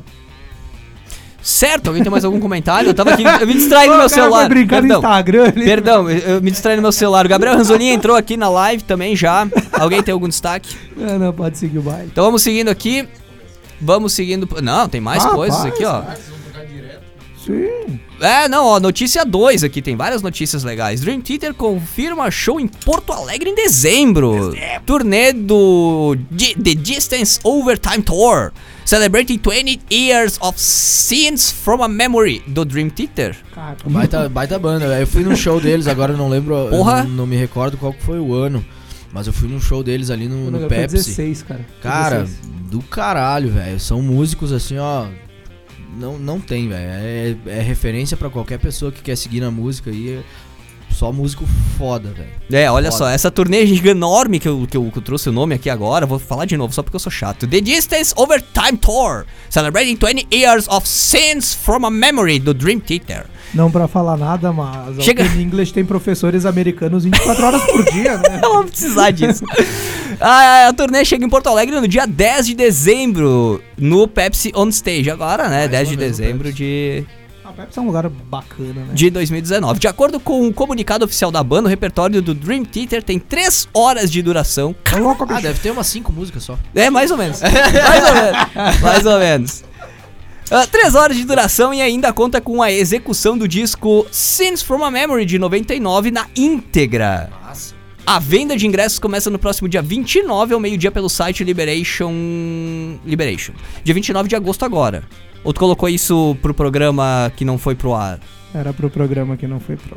Então, já começou, já começou. Se liga lá no site Liberation, que é o que eu tenho aqui. Liberation. Muito bem, mais uma notícia. Liberation. A Dream Theater é uma banda bastante conhecida por músicas giganormes, né? É. 8, 10, 12 minutos. usa mais essa expressão giganormes aí, por favor. Por quê? É feio? É, feio. Ah, foi mal, desculpa. Perdão, ouvintes. É feio? Perdão, companhia. Seguindo aqui, então, agora sim, assunto sério, assunto da nossa região. Não que os outros não sejam, né? Mas aqui da nossa região, da nossa cidade, mais Made in especificamente. Farroupilha. Made in Farroupilha. Legislativo aprova projeto para custear viagem de alunos do IFRS Farroupilha ao Rio de Janeiro. Olha que beleza. Antecedendo a aprovação da ida dos jovens à capital carioca, um grupo de vereadores esteve no IFRS conhecendo a equipe Lanceiros Negros, que elaborou um veículo movido a álcool durante suas horas vagas no final de semana. Olha só que bacana, velho. Ah, e promete Fazer, vamos fazer um churrasco e um carro movido. a gaso... a- como é que é? Álcool. Um carro movido a álcool. Bacana. E promete então representar a cidade ficando entre os melhores do Brasil na competição e almejando o campeonato internacional nos Estados Unidos. Aqui o Gia foi bem bem incisivo, né? Eles já almejam ser internacionalmente É, tô conhecidos. entrando numa né? competição. Tenta pra Pra ganhar, ganhar, né? espero, né? É que nem os caras que vão no eu nunca imaginei estar aqui hoje. Claro Como que não, tu imaginou, não trabalhou velho. pra isso, seu Se tu merda. começou, tu imaginou estar ali um dia. Né, Abobado. Então, assim, diferente de mim do Lei, que fazia faculdade de humanas, eu faço jornalismo, ler produção fonográfica, né? Os caras de exatas e a gente fazia o que nos intervalos? Ia beber no bar, é, fumar umzinho de vez em quando. Eu não. Brincadeira, brincadeira, a gente não ia, tá? Mãe, tu não ouviu isso. Ah, ouviu. Ah, ouviu, mas não Ia leva lá, a sério. Dava uma folga, é tu pegava e voltava pra casa. Ah, os leva. caras ali do IF, meu, os caras me construíram um carro, velho. Olha que, que loucura é essa, né, cara? Então, ali, até agradecer a Paula. Paula Dalprá que me passou o áudio lá do Richard, que a gente vai soltar daqui a pouco ali. Não pode ser agora. E foi até quem me contou mais, deu detalhes sobre o projeto, né? Muito bacana. Ela é a piloto do, do carro lá, ela que vai correr lá, é tipo. Eu esqueci o nome da mina da NASCAR lá que concorre lá. O Luan deve saber, comenta aí se estiver ouvindo, desgraça. Faça alguma coisa. É, que não é, ajuda, por favor. Mas então é muito bacana o projeto deles, né, cara? Que tipo, porra, velho. Tem umas horas livres no meu curso, eu construí um carro e vou pra uma competição no Rio de Janeiro, né, cara? É muito louco isso aí. Então, pedi pra soltar o áudio do Richard Alan Tozeto, que é o líder do Lanceiros Negros. Então vamos lá, vamos ver o que o Richard tem a dizer aí sobre o projeto. Boa noite, meu nome é Richard, do campus IFRS de Farroupilha. Sou capitão da equipe Lanceiros Negros Eficiência Energética e a gente está desenvolvendo um projeto que vai participar do campeonato da Shell Eco Marathon, onde neste projeto a gente construiu um protótipo que a ideia deste protótipo é ser o mais eficiente possível no circuito onde ele vai ser testado. Nesse campeonato a gente compete contra outros institutos, faculdades que tenham curso de engenharia que também vão estar colocando um carro a teste visando fazer a maior quilometragem com menos quantidade de combustível possível. A nossa equipe então hoje está trabalhando em cima da meta de atingir 700 km por litro de combustível. No nosso caso, a equipe está participando na modalidade etanol. E a gente tem a agradecer que foi formalizado a ajuda da prefeitura de Farroupilha com o transporte de ônibus até o Rio de Janeiro, onde os vereadores votaram e aprovaram uma ajuda em valor para pagar os custos do transporte. Bacana, então, olha só, o poder, poder público tá se envolvendo e tá, Ah, bem bacana. Financiando da isso, isso é bacana, né? vereadores, velho. tá previsto um custo de 15 mil para o município. Pro grupo ir pro Rio de Janeiro, voltar. e 15 tal. mil reais, que será diluído da Secretaria de Desenvolvimento Econômico. Isso aí. Bacana. Só fazendo daí, o Luan comentou, olha, tá nossa audiência é sensacional, né? Xingou o cara, o cara foi lá e comentou. É, só Piloto xingando mesmo, Fórmula né? Indy lá, correu até as 500 milhas de Indianápolis, já ganhou várias provas, não ganhou 500 milhas, mas ganhou. É a Danica Patrick, a Ó, corredora lá, e que possa... A Paula possa seguir os caminhos dela e conseguir ganhar lá e representar a Farroupilha no Rio de Janeiro. É muito bacana esse projeto deles aí, parabéns a todos os envolvidos. Ficaremos na torcida. Isso aí, vão levar uns pompom lá e tal. é isso aí, ó. torcida. Aplausos pra galera. Aplausos, cara. Aplausos. Bacana, bacana. É legal saber que. Pros vereadores, Foi, é, cara. foi. Eu mandei Foi. botar fogo no Cata Festa aí, mas já fizeram alguma coisa de boa aí. pelo Viu? Não precisava ter feito isso, viu? É, mas Gil? ele deve ter votado contra. Zé é um animal, velho. Gente, chegamos ao intervalo do programa tenho- com uma hora de duração. Sim, já claro. que tá, já estouramos o tempo, foda-se, eu tenho dois recados aqui da, nossa audiência qualificada pra dar. Na verdade, são dois rapazes que pediram, estão montando bandas e pediram pra gente passar o recado deles. Hum, ver se bacana. Legal. O primeiro é o Israel, ele tem uma banda de death metal chamada Origem do Mal. Nossa, velho. Ah, ele, que nem ele diz, é um som bem pesado e eles já têm dois EPs prontos, já cerca de Ó. 30 músicas Uh, prontas já, já só na estrada. gravar. Já passaram Ele tá pela fase das dicas nossas de um lá. baterista e de um guitarrista. Quem se interessar e quiser participar da banda pode fazer contato com o Israel pelo fone 54 99656 5934. Repetindo, 54 99656 5934. Fala com o Israel lá se tu toca bateria ou baixo pra entrar na banda do cara lá. De Bacana. death metal. Death Metal, a banda Origem do Mal. E o segundo recado é do nosso queridão Paulinho Lange. Ele tá querendo montar uma banda pra tocar temas de filmes, desenhos, jogos e coisas do gênero. Legal pela ideia. Legal a Ele- iniciativa. Mas muito bacana, velho. Ele tá procurando um baixista, um baterista e, segundo ele, se Deus quiser, um tecladista também. É, é importante. Interessados É importante. podem falar com o Paulinho no fone 549 9691 6362. Repetindo, 549 9691 6362. Mandar um abraço também especial aqui pro, pra Paula Roberta Dalprá, tá agradecendo o nosso, nosso apoio aí pra a divulgação, né, do, do, do grupo aí do FRS que tá indo lá pro Rio de Janeiro. O Felipe Grando também tá por aqui, mandando um abraço pra gente. A gente agradece vocês aí pela disponibilidade, por trazer os detalhes pra nós, né? É, e se ganhar lá, a gente vai exibir o troféu aqui na WP. É, lá vamos tra- a gente- aí vocês vêm ao vivo aqui no nosso estúdio com o troféu, a gente Isso faz aí, um, vamos ter que uma quebrar a parede especial. do estúdio pra trazer todos eles, mas a gente traz. Se precisar, quebramos duas. Quebramos duas. Quebrar Valeu, o gente. apartamento inteiro de uma Vamos trazer o veículo também. vamos trazer, claro. é. Eu quero, eu quero andar E nesse vamos carro. trazer a Danica Patrick aqui também. O Eduardo Hoff tá te corrigindo, já. É baixista que ele tá procurando. E eu disse o quê? Não sei, ele tá Eu dizendo falei é baixista. baixista? É baixi- Eu acho que eles estão te Ah, zoando. manda cara. o cara parar de beber. aí. Vamos pro intervalo aqui, gente. Recados da WP e também do Gritaria, né? Recados da galera aí que apoia, que faz a gritaria com a gente. Participa, deixa teu recado na nossa live, tua mensagem, teu pitaco aí, sugestão de pauta também vale. Lá no Rádio Webputs no Facebook, né? facebook.com barra Rádio Webputs. E também lá no Twitter, arroba Rádio Webputs. Nosso Instagram também à disposição de vocês, arroba Rádio Webputs. Hashtag Programa Gritaria e o nosso grupão do Gritaria no Grupão Whats. do surubão. Grupão do Turubão. Do Turunás Surubão, é Turubão. É, né, nem um grupo de surubão, porque é uma baita uma festa da salsicha, aquele grupo, né? Mulheres que quiserem entrar no grupo estão convidadas, que só tem homem lá dentro. E Cinco- o nível tá baixando cada vez mais. lá. 549-8124-1409. Não pegou o número? Vai lá no site webputs.com.br, confere as notícias, matérias especiais, já pega todos os canais de contato aí com o Gritaria e com a WP. Só reforçando então, sexta-feira agora, dia 9? Não, Nove! Dia 9, né? Dia 9 tem evento lá no Moinho Café e a gente estará presente. É. Co- Sob Dia a 10? batuta do programa Gritaria. Eu tava WP. pedindo se era dia 9 e tu não falou nada. Daí eu. É, mas é que eu sou. Não, não, não, não. Sexta é dia 9, querido. Sexta 9, sábado 10, domingo 11, segunda dia da votação 12. Cabeçudo. Olha o Uh, Léo Eu Sommer, não sei velho. porque vocês perguntam pra mim, velho. Porque é tu que trouxe o troço pra cá, meu! pro leproso aqui, né, cara? Leproso, gostei, é, vai, gostei. sai, vamos pro intervalo. Intervalo, a gente já volta, não saiam daí.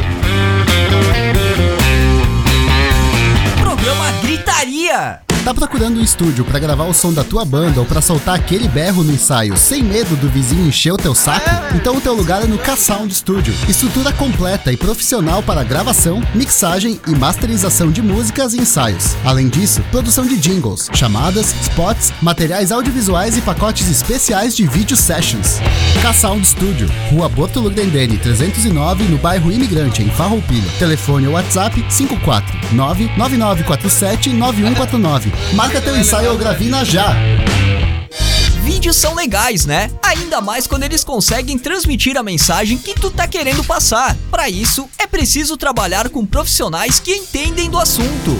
Conheça a Emotion Combo, empresa especializada em vídeos e animações para atender a tua necessidade. Apresentações institucionais, produtos em 3D, maquetes eletrônicas, demonstrativos para aplicativos de celular e muito mais. Faça um upgrade no teu projeto com a Emotion Combo. Fone 54 3401 3817 ou WhatsApp 549 9650 5201. Conheça alguns dos trabalhos acessando vimeo.com barra Emotion Combo. Webputs, a temporada da NFL em pauta. A equipe de especialistas do portal The Playoffs invade os microfones da WP, trazendo comentários, análises e previsões dos principais lances dos jogos da NFL. No programa The Playoffs na Webputs, temporada NFL. Um programa ao vivo com tudo que de mais importante aconteceu na liga durante a semana. E claro, palpitando sobre o que tá por vir programa The Playoffs na Webputs, temporada NFL, terças às nove da noite, horário de Brasília, só aqui na Webputs. A WP preparou mais uma pra ti que curte as clássicas, aquelas que fizeram a trilha sonora dos anos 2000. Todas as sextas, das 10 da manhã ao meio-dia, Putz Cassete. Duas horas com as músicas que marcaram a virada do milênio. Putz Cassete. Todas as sextas, a partir das 10 da manhã, só aqui, na Web Putz. Web Putz. Sabe aquele som que tu tem chiliques histéricos quando escuta, mas não lembra de quem é? Pois então, aqui ele toca! I'm sexy and I know it. Well, somebody told me last night. She said, "Wake up, wake up, even though make my way back home webputs.com.br Uma rádio nada normal. Man." Se liga! Esse programa é uma reprise. Na Webputs. É isso aí, programa Gritaria de volta aqui nesse domingão 4 de agosto de 2019. Especialmente, exclusivamente hoje nesse, nesse domingo, né? Por quinta-feira a gente não pôde transmitir aí por questões de força maior, mas tudo bem. Olha só, temos algumas novidades a respeito do Gritaria, tá? Foi previamente decidido aqui em off que a gente vai liberar esse programa na programação da WP já amanhã, segunda-feira, a partir das 10 da manhã. Sim, faremos isso. Vamos colocar a reprise dele na programação Eu da acho que a gente ia tornar isso um hábito, né? Todas as segundas às 10 da manhã. Vamos medir, vamos medir. Então, se tu chegou agora, né, tá chegando atrasado e, e- ou quer pegar o programa desde o começo de novo, pegar todos os detalhes aí da pauta ou do nosso pistolão Jean aí que O que, que eu fiz agora? xinga todo mundo durante o Ah, programa. Eu só xingo quem merece, né, que todo mundo merece ter xingamento. Ah, aqui. cara, todo mundo faz alguma coisa de errada na vida. Eu já xinguei algum de vocês alguma vez? Várias. Então, vocês mereceram? Tá explicado. Mas enfim, a gente vai liberar o programa, a reprise do programa 10 da manhã na segunda-feira. Vamos ver como é que a coisa se comporta, né? A gente vai fazendo isso corriqueiramente. Ah, e de qualquer forma, vai estar em todas as plataformas agregadores de podcast aí, né? Logo na sequência da transmissão aqui na WP. Não vou dizer dia nem hora, porque a logo, logo depois da transmissão aqui, da reprise, sou eu quem vai definir. Então fica a cargo do meu humor. Não Fica é a cargo do meu- é aquela ditadura. Não, não, fica a cargo do meu humor. É, sou eu, também gosto. Muito bem, agora o assunto é sério, um assunto que a gente se preparou bastante pra falar na quinta-feira, como não podemos, preparamos mais ainda pra falar hoje. Vida e obra do mestre Johnny Cash. Não promete relaxa aí, muita coisa. Relaxa aí, capitão. Tô fazendo o nosso Aue É, daí a gente veio com uns bagulho bem bosta que a gente toma no cu. Botou nem pra tocar a música que eu pedi pra te botar a tocar Qual né, música? na entrada do bloco. Tu quer que eu coloque na entrada do bloco tocar a música? Qual é que era o nome da música? Só diz aí. I got stripes. Gostei. De novo, mais uma vez. On a Monday, I was Pau no teu cu. On a Tuesday, they locked me in the jail. Leia seu resumo aí sobre o, sobre o homem. É, deixa eu John Air Cash, mais conhecido como Johnny Cash, foi um cantor, compositor, escritor e diretor e ator norte-americano. E conhecido por seus fãs como E o Homem de Preto.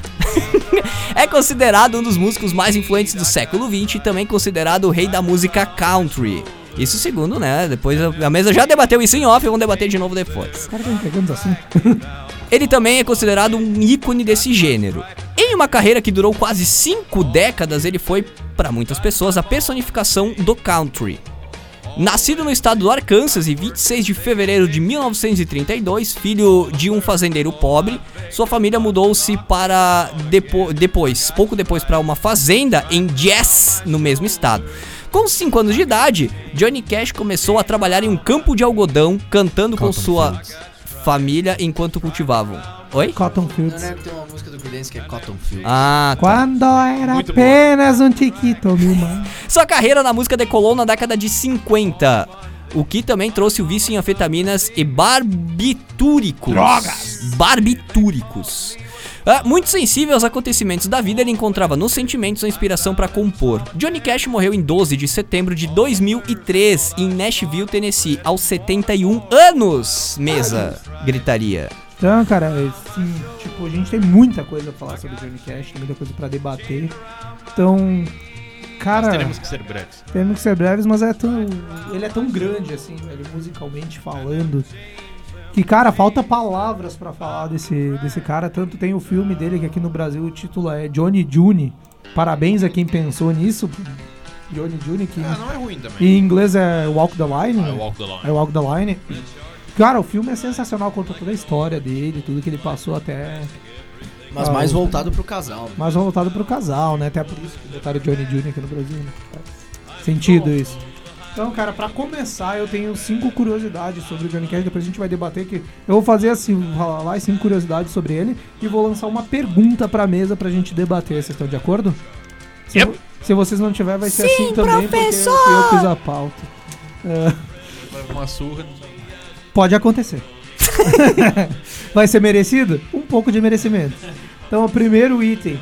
Ele achava que o público não se importaria com as músicas deles após a sua morte. Ou seja, o próprio Johnny Cash ele não tinha dimensão do que ele fazia, né? Da representatividade que ele tinha. O que acontece com muitos artistas grandes, né? Eles É, não cara, fazem ideia do tipo, trampo deles. Eles não fazem por isso, né? Pelo reconhecimento. Exato, né, eles fazem porque eles gostam de Ou Não é fazer. questão de não fazer pelo reconhecimento, é questão de não ter o reconhecimento merecido em vida. Em vida também. depois que É, eles morrem, é, a galera comenta, é. "Bah, É um costume, é- é um porra." costume, né? Raul Seixas, por exemplo, morreu pobre, praticamente. É, Morreu, e é, é. só um dos casos, né? É. Tipo, teve a sua certa fa- fama lá, depois passou, morreu pobre, e hoje em dia a galera, não, o cara é foda, É. o cara era foda. Não, tava vivo e ninguém dava, né? É bem por A isso. aí. curiosidade número 2, em um de seus shows numa prisão, o segundo show que ele fez numa prisão, ele realmente sugeriu ao produtor dele que tava junto, o Bob John. Eu não. Bob John Han. ah, que ele queria começar uma, re- uma rebelião lá dentro. Ele conversou com os presos, começou a comprar a causa dos caras e ele tava definitivamente querendo fazer isso, participar junto lá. Foi convencido pelo produtor a não, não se envolver nisso daí. Imagina. Eu, eu acho que ele deveria ter feito. Ah, na época, a relação dele com a June Carter era considerada abusiva por parte da June.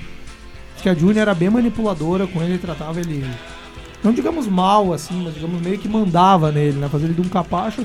E essa, com o passar dos anos, surgimento dos Beatles, que vem um pouco depois ali, com o John e a Yoko, né? Foi comparado as duas relações John e Yoko e Johnny June, né, cara? Então é uma coisa que não parece no filme. É, e é louco, né, cara, que ele, ele já conhecia, assim, a, a desde criança, porque ela já cantava Ela na era rádio, famosa né? já, né? Ela já cantava na rádio desde criança e ele conheceu ela pela voz, né, velho? Olha só que... um fato lamentável da carreira do Johnny Cash é que ele já foi acusado de racismo. Uh, depois ele assumiu, se assumiu culpado do ato de racismo. Tava uma, uma mina loira, assim, uma mulher loira, um rapaz negro. E daí começaram a discutir no trânsito, sei lá que diabo que era. E ele ofendeu o cara, chamou ele de negro, assim, e tal, falou que ele não devia estar e tal. A loira, assim. Ele, reco- ele reconheceu o que fez, pediu desculpa, se retratou, e ele falou que pra ele era difícil quando ele ficou famoso que saiu, porque ele tinha a cultura do Arkansas. E lá o, é, o racismo é cultural lá, né, cara? Ele falou que não, ele não queria é assim. ofender o cara com isso, né? Mas é uma coisa que tava na cabeça dele e acabou Sim, se é, expondo, o, né? po- o povo do sul dos Estados Unidos tem essa Não, o povo coisa muito sulista forte, eles lá são é muito racistas muito lá, racista. né? E a quinta e última curiosidade é que o Johnny Cash tinha uma paixão meio curiosa. Ele era apaixonado pelo Frankenstein. Sério, ele era apaixonado pelo Frankenstein. Diz que viu o filme mais de 50 vezes em vida e simplesmente era apaixonado pelo Frankenstein. E a pergunta que eu queria lançar pra vocês é a opinião de um, de um brother nosso ouvinte, o Edu, que ganhou o novo selo de superfã ali. Tem direito a questionamentos agora aqui. Na opinião do Edu, o número de versões que o Johnny Cash já fez o torna ou parece que ele é um músico menor do que ele realmente foi. Queria ver a opinião de vocês sobre isso. Cara, eu acho que, que não, porque, tipo, ah, além de. Isso mostra que, a- além de, de um baita músico que ele era, ele era também um baita intérprete, tá ligado? Ah, no início da. um- uma das primeiras ah, parcerias que ele teve na música foi o Elvis. Que Retrata no filme, inclusive. que, eh, retrata e, e o Elvis, cara, tipo, ele é um cara que eu não sei se, se a grande maioria do trabalho dele é de, de interpretações de músicas. Sim. Ele não era um cara que escrevia, mas ele era um cara que cantava muito bem, interpretava muito bem. E O Elvis era um cantor e um ator, ele Um não era esse, um ator. um excepcional compositor, né, cara? Exato. E, e o- e o Johnny também tinha muito disso. Ele, ele tinha uma, um dom, cara, muito bom em interpretar músicas. Sabe? Não, não necessariamente que ele escreveu ou que. né? E no country era muito comum também tu, tu regravar músicas. No country, tipo, tu tem, por exemplo, o Chris Christopherson. Era um cara que escrevia músicas muito bem. Só que ele é um cara que foi ficar famoso por, por ser cantor um tempo depois. Então, tipo, músicas dele são regravadas por inúmeros artistas country ou não também. Tipo, Sim. o Chris Fora, Christopherson, tá? ele teve uma, um relacionamento com a Janis Joplin. Ô, louco, bicho, o Ah, parceiro me- de ser gay, hein? Me and Bob, me and Bob McGee. sempre. Me and Bob McGee é uma música que foi o, o Chris Christopher que escreveu que ficou famoso, famoso por causa dela. Então, tipo, nesse meio country é muito comum a galera regravar músicas de, de todo mundo, sabe? E pro Johnny Cash, ainda mais depois que ele saiu do, do, do country, que ele foi meio que rejeitado pelo country, que é aí que a gente Uh, tem aquela famosa foto dele mostrando o dedo, o dedo do meio. Sim. Aquilo ali foi um. Aquele dedo do meio foi direcionado pro, pra cena country, as gravadoras country que meio que deixaram ele de lado e ele meio que foi. Começou a regravar músicas de artistas que não tinham nada a ver com country. Sim. Que ele regravou Danzig, regravou U2, regravou... Essa, só uma curiosidade antes de completar, essa do U2 eu já tava separando para falar aqui na minha, na minha mente. Uhum. Uh, quando ele regravou One, a música do U2, ah, depois que ele lançou, cara, uma declaração do, bon, do Bonovox, ele, se não me engano, foi pro Guardian, pro The Guardian, jornal inglês. Ele falou que. O, o Bono ele falou que não cantaria mais One, porque o que o Johnny Cash fez com ela, ele jamais É seria verdade. capaz de fazer o je- a entonação, a interpretação, o jeito que ele cantou. O Bono falou que a música dele, ele não conseguiria fazer com ela o que o Johnny Cash fez. Aham. Então ele encerrou, cancelou dos shows dele a música, porque diz ele que agora a música é do Johnny Cash. Aham, não, realmente, ele era um cara muito bom em interpretar. Então, tipo, respondendo a pergunta, eu acho que não diminui, porque eu acho que era um dom que ele tinha muito forte nele. Interpretar Uhum. um- uma música. Ele. Foram inúmeras músicas que ele pegou que eram de outros artistas, regravou e, tipo, na versão dele é, tipo, indiscutivelmente melhor, sabe? Hurt também é Hurt, sensacional. não, Hurt é cara. uma, uma, uma das clássicas. E o ainda Arma mais depois da- Sunshine também é bacana. Com certeza. É, ele tem, ele tem muitas, muitas. Então, tipo, eu acho que não, não diminui, É. né, a, a qualidade de Vamos, artista como vamos ele é. opinião do, do É, Leãozinho sobre. o nosso amigo Edu até tentou dar uma complementada aqui. Ele diz que é pelo fato dele fazer cover de músicas conhecidas de, de artistas menores que ele. É que, cara, ser maior que o Johnny Cash, tu tem que ser bom, velho. E, cara, Tem quantos maior que o Johnny Cash? né? E, e, cara, essa- esse fato de tu pegar uma música de alguém menos. ah, menos. sei lá como é que eu posso dizer, cara. Relevante? Não, é- não dá pra dizer menor, porque é, é, é foda. Menos medir, popularidade, né, cara? É. Menos popularidade. É, mas, cara, isso é bom em todos os sentidos. Eu sou muito ah, pró. Eu, eu gosto dessa ideia de tu pegar e refazer um som da tua maneira. Acho que o- a cultura remix é, é importantíssimo pra história da música. E isso mostra exatamente o que o Jorge falou, que ele é um grande de um intérprete, cara. Ele consegue pegar aquele som e transformar no sentimento dele de uma forma mais simples e mais visceral. Assim, ele transforma, ele disseca o som e transforma num acústico, que é, porra, quase todas as vezes fica maravilhoso, porque o cara tem uma voz do caralho, uma interpretação do caralho, e ele consegue colocar todo o sentimento dele em cima da música. Tanto que ele trabalhava bastante como ator também, né? É, ele é um ator também, né? Ele é um? Então, ator. É que ele é um artista, né? O artista ele tem facilidade, o artista na essência, ele tem Sim. facilidade de cantar, de interpretar, de É, atuar, tipo, dançar.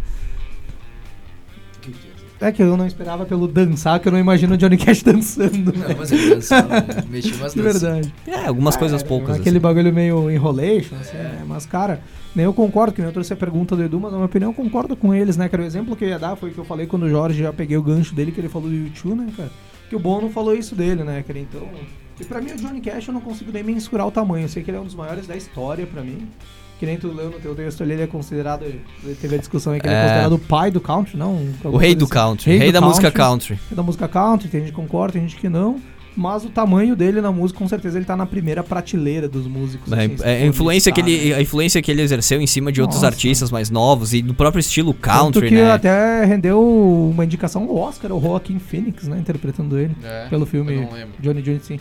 Não, eu não lembro se ele ganhou, mas ele foi indicado pelo, pelo filme. É que essa história de, de, de ele ser considerado o rei do country, tipo, Ah, de fato, ele foi um grande músico da, que fez parte daquele cenário da música country e teve um dos, do, uma das, um dos grupos de, de maior notoriedade no country quando ele se juntou com o Chris Christopherson, que eu citei antes, Willie Nelson e o Waylon Jennings, eles criaram o Highwayman Man. Ali eles fizeram. Foi um super grupo do country e tal, né? Ele teve uma, uma grande carreira de, de- eh, muito notória ali, só que teve uma, uma certa fase da, da carreira dele que meio que entrou em declínio no country. E aí ele começou a regravar. Foi ali que ele começou a regravar mais músicas de, de artistas que não faziam tanto parte da, da- Hum. do estilo dele. E, e tiveram muitos artistas que também abraçaram a causa dele e começaram a regravar músicas dele. Teve, teve um, um álbum que, que, se eu não me engano, eu não sei se foi lançado por uma banda punk só, ou várias bandas punks que, que regravaram só músicas do Johnny Cash. E aí ele começou a regravar músicas, essa galera começou a entrar nesse, nesse outro mercado. E aí ele foi abraçado pela galera rock and roll. né? Bacana. Então, tipo, por isso que ele ah, expandiu muito a, a imagem dele, foi... E aí ele começou a ir fazendo as versões deles de músicas de outras bandas e tal, e ele foi entrando num mercado muito maior. Ele foi meio que... ah, ao ver dele, ele foi meio que deixado de lado, e talvez de fato tenha sido mesmo pelo country. E aí foi o momento que ele, então, tá, vocês vão se fuder que eu vou, vou pro outro lado. E aí ele foi muito bem recebido pela galera de, de uma, de uma cena, de certa forma, diferente Um pouco da mais deles. pop, É, né? o, E aí, ali que ele, de fato, foi pro, pro mundo, Atingiu a primeira prateleira que a gente O country né? ele tem ah, proximidade com diversos estilos, né? Eles são simpatizantes aí. O, o pop, O rock o country estão bastante Não, o rock ele né? é, o rock é pouquíssimas coisas que a gente diz, não, isso não tem nada, não é nada rock and roll. Pouquíssimas coisas, mas o country tem aí o sua veia rock and roll, o blues, ah, o, rock and próprio roll tem sua pop. veia country. É, Sim, claro, claro, é uma troca, Skinner, uma né, permuta um exemplo, ali, né? Sim. É, vários estilos aí que a gente, que a gente ouve hoje em dia eh, tem influência de country music, tem influência de rock and roll, tem influência de várias coisas. Então ah, é um estilo que casa com outro, eles vão se conversando e vão criando coisas novas, né? O country ele é bem ah, como é que é a palavra agora? Eclético. O country é bem eclético, ele, ele consegue casar com vários estilos diferentes e, e fazer coisas novas bem legais ali. tanto que aqui no Brasil o country que fazem é bem próximo do sertanejo, né? É! O sertanejo, aquela fase Chitãozinho e Chororó, É, Chitãozinho começou Chororó. por causa de... Como o- o- os próprios Chitãozinho e Chororó regravando músicas de... de, de- Billy Ray de, Cyrus. de cantores countries que estavam em alta naquela época, que daí já é outra fase do country, já é uma, uma fase mais contemporânea do country, que era Billy Ray Cyrus, de fato, ah, sei lá, tinha uma... O Alan Jackson, acho que já devia estar nessa época, então, tipo, aquela música... Eu não lembro que música que é do, do Chitãozinho Chororó, Na é de- era uma de ser dublagem, cowboy. né? É, é uma dublagem. Gosto de Na ca- cowboy. Isso, exatamente. corpo de mulher. Eles na cara de pau pegavam a música e faziam a versão brasileira. E É, ali... Eram os latinos do sertanejo, né? Exato, e ali, come- e ali ficou aquela fase daquele Com sertanejo todo respeito brasileiro. ao Chitãozinho e Chororó, Claro, que eles são ótimos. foda, São ótimos Nossa, músicos. Nossa, velho.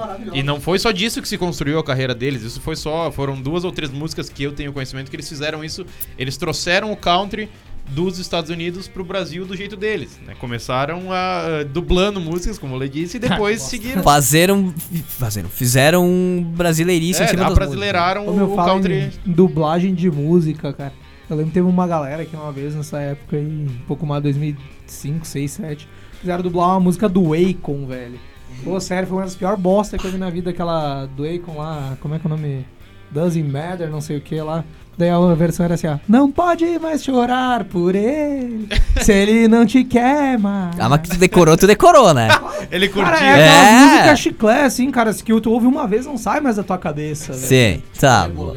É, velho, porra, é muito bosta aí, mas voltando... Mas enfim, falando de Johnny O João Cash. Dinheiro. Voltando ao Johnny Cash, Cara, Que a mais história temos? dele também é coroado sensacional pelo que foi a- o drama familiar que ele viveu, né, Sim, cara? Problemas com pequeno, remédios e drogas. Problemas que com remédios e drogas foi em decorrência disso. Tipo, pra começar, o pai dele já assumidamente não gostava dele, né? Preferia com o irmão.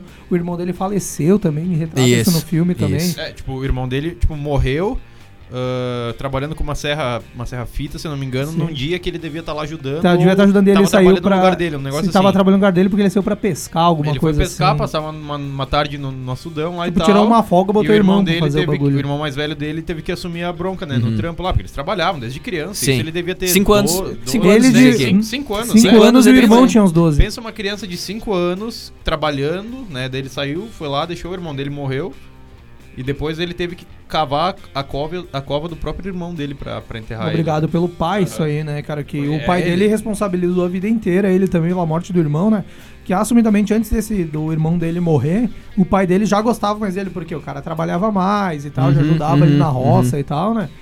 E daí isso acarretou com tudo o vazio que ele tinha dentro dele pro abuso de drogas, que ele teve bastante problemas, É. desmaiou durante show já, durante as turnês dele, em decorrência da, da cocaína Se, também, eu não, né? se eu não me engano, cara, até foi o Elvis que, que influenciou ele É, entrar nesse não. mundo da, das, Das drogas. Sim, no, no filme, não sei é- se é fiel o filme, que eu acho que sim, né? Foi o Elvis quem deu a primeira balinha pra ele lá, anfetamina. Cara, eu fiquei de cara com esse filme porque não retrata a parte exatamente do Men in Black, que pra mim é o que mais marcou o Johnny Cash. Como assim, ele é conhecido, né? Como ele é conhecido como Men in Black. O filme acaba antes do Men in Black acontecer, cara. Eu achei que eles. Acho que vai ter um dois, então. Não, porque o filme é 2006 ou 2007. Ah, mas. Mas é, tipo, Men Ah, se Black for é fazer a- que nem Toy Story, tem uns tempo ainda pra sair Rei Leão O- também. É, Men Black acho que começou naquela fase de, de ele tocar nas, nas prisões É. e tal. né? Tipo, as primeiras, quando ele teve problemas com a lei e, e foi, foi preso, ele abraçou uma causa de, de chegar lá e ver a situação daquelas pessoas que estavam lá dentro. Tipo, por exemplo, a galera, oh, o cara foi preso dali pra frente, foda-se o cara, não interessa quem que ele é, quem- Uhum. o que, que ele fez. Só querem que se lasque dentro da cadeia. E no momento que ele foi parar lá dentro, ele começou a ver- ter uma visão diferente do que eram essas pessoas. Pô, o cara às vezes cometeu um deslize e foi parar lá dentro por, por bobeira. E tá lá sendo tratado como um. E ele, Merda. ele abraçou toda aquela causa daquela galera que tava lá dentro, que se desviou da, da, da vida comum, digamos assim, por algum motivo. E aí ele abraçou a, causa dessa galera, começou a fazer shows em, em presídios. ah, o primeiro foi em San, San Quentin, eu acho. Que ele gravou um álbum ao vivo dentro do presídio. Porra, que massa.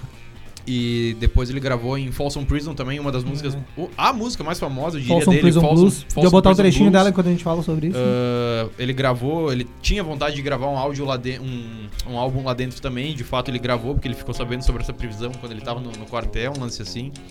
Tem um lance também que foi o Johnny Cash que, que traduziu o código Morse de que o primeiro cara da, na América ficou sabendo que o Stalin tinha morrido. Ele que Caralho, recebeu o código Morse, traduziu e. E repassou. Isso na época que ele era militar, sabe? Sim. E repassou. Então, tipo, ele foi o primeiro ah, americano em território americano que ficou sabendo, ficou sabendo da da morte do, do Ah, Stalin. que foda, cara. Não, até pra não se alongar muito, a gente teria passaria aqui mais uma hora e meia falando de Johnny Cash. alongar. Pra não se alongar depois de uma hora e meia aqui no microfone. Alongamos meia hora do programa hoje, né? Mas a galera tá aqui acompanhando e tal. Isso aí. Então é isso aí, né, cara? Teria muita coisa pra falar sobre o Johnny Cash ainda, mas. É, a gente deixa pro cortada. próximo tópico, um próximo programa, né? Vamos, vamos, vamos fechando a nossa pauta. Vocês têm mais algum comentário interessante a fazer aí? O que que houve? É, é, uma parte muito forte, só, só pra. A gente comentou da June no, no início. Uma parte muito forte, querendo ou não, foi o relacionamento que ele teve com ela. Uma parte importante da carreira. Por mais que talvez. ah, eu não sei sobre essas informações da, da, da questão abusiva dela. Talvez foi por causa das, do abuso de drogas dele também. Ela teve que ser É. um mais pulso firme Pode com ser, ele. pode ser. Ele é. Mas a história entre os dois, de fato, é um ponto importante na carreira dele, né? Ele realmente foi um homem muito apaixonado pela, pela esposa dele. Uh, tanto é que existe uma carta que ele escreveu pra ela que, a- que ano após ano ela é considerada uma das cartas mais. uh, uma, uma das cartas de amor mais profundas ou mais verdadeiras. Eu não sei qual é de, de fato a. Como se referem a ela, mas tipo, é uma das, das maiores cartas de amor já escritas uh, na, na história dos Estados Unidos. Ah, é? Então, tipo, ela é premiada anualmente. uh, por isso que foi uma carta que o Johnny escreveu pra June. E eles morreram em, uh, com um intervalo de, de três ou quatro meses, assim, um Sim, do outro. tipo, ela ele morreu, ela faleceu. e daí ele ficou mais, aguentou mais um tempo ali. Acho que, acho que Hurt é. Até o clipe, tu vê, bah, ele tava velho, Acabado, acabado. tá assim. acabado. É, esse, a- esse a som sof- aqui, A ó. sofridão, cara. Hurt, tu, tu sente o sofrimento da vida dele. E é uma ali foi, E, foi tipo, o Hurt foi gravado entre a morte da June e a É isso aí, dele, isso aí que eu tô tipo, dizendo, é isso aí, meses aham. antes dele morrer. Quando né, ela cara? morreu, foi três ou quatro meses depois, myself. ele veio falecer também. Quem disse que não ia ter morte no programa, viu? Ó, encerrando. E, e Hurt é uma regravação, né? É uma que a gente regravação, tava falando é. antes. De da quem? banda Nine Inch Nails. Foda, por sinal. Ouçam isso daí, se quis, não De quando que é esse som? Vocês têm essa informação? 2003. 2003. 2003, né? A regravação, claro, né? Tá rolando um trechinho de Hurt aqui. Vivo desde 1930, tu quer que o cara aguente mais quanto também?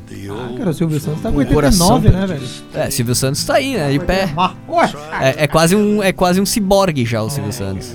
É, mas tá, tá, tá, tá nos pés Tá nas últimas. velho. Muito bem, gente. Johnny Cash rola na programação da Webput, sim, rola na programação. E vai rolar mais, porque a gente tá preparando Mais. atualizações de, do nosso nossa seleção musical aí pro dia e noite aqui na WP.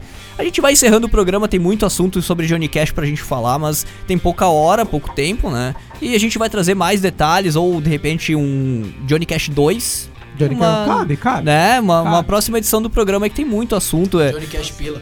é E tem muitos outros artistas também pra E gente falar. né? muitos inúmeros outros artistas pra gente fazer esse especial. Inclusive, olha só, se vocês tiverem uma dica, quiserem ouvir a nossa opinião, a história aí de algum artista que tu curte, manda pra gente a dica, a gente estuda sobre o cara, traz aí detalhes da vida, da carreira, da obra dele, né? MC Catra.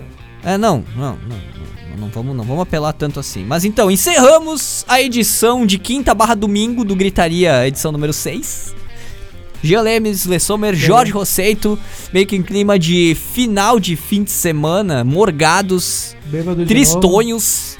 Encerramos o Gripados. programa, gripados, encerramos o programa. Gente, muito obrigado. Muito obrigado pela disponibilidade de vir mais um dia, mais uma noite aqui na WP. Agora exatamente 9 horas, 9 horas 30 Fiquei minutos. sabendo que daí o jantar hoje, o X, é por conta da WP, né?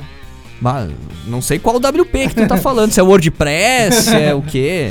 Web. De press. É, eu não, não, não tô sabendo muito, não. Gente, recados finais aí. Um alô especial pra galera que, que acompanhou a transmissão, É, comentou um aí. beijo, um abraço pra todo mundo que tá acompanhando a gente. Continuem assim.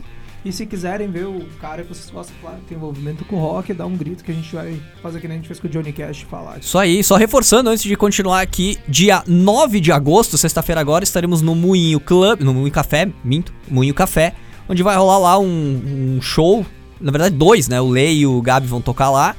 É, vai ser um evento bastante focado no tombamento do moinho, a gente vai trocar uma ideia sobre, né, a Vai gente ter vai um estar lá no backstage. palco falando a respeito Eu não vou lá, eu não, eu não vou. Se tu Como quiser não, ir, cara? fica à Ah, eu vontade. vou, Não, cara, eu não não tem vou. problema. Não, não gosto de aparecer. Ah, depois, depois bicho. então do show do depois do show do Lê e do Gabi vai ter um palco aberto, então se quiser fazer um som lá, trocar uma ideia com a galera, pra brincar mesmo, pra se divertir, né? Ah, fazer a- interagir, a comunhão aí, fazer a né? comunhão do a rock. Eucaristia, a Crisma também. E a união dos músicos na cidade. É só o início, é só o início. É só o início. Então o programa Gritaria vai estar lá presente, trocando uma ideia com vocês, falando mais de tombamento do moinho, falando mais de gritaria, falando mais de rock and roll em Farroupilha e na região. Todos convidados. Enchendo a cara todo mundo E lá, principalmente favor, né? dia 12 de agosto, segunda-feira, todos em frente à Câmara de Vereadores de Farroupilha, fazendo aquele AUE Master É, botando em fogo prol- político. em prol do tombamento do moinho Covolan, pra gente salvar a nossa casa cultural aqui de Farroupilha. Pois bem, então, Lê Sommer, tem algum recado final aí? Cara, agradecer aí as bandas que nos procuraram, os guris que vieram pedir ajuda pra Legal. gente. Esse é o tipo de, de ação que a gente procura fazer aqui dentro, né?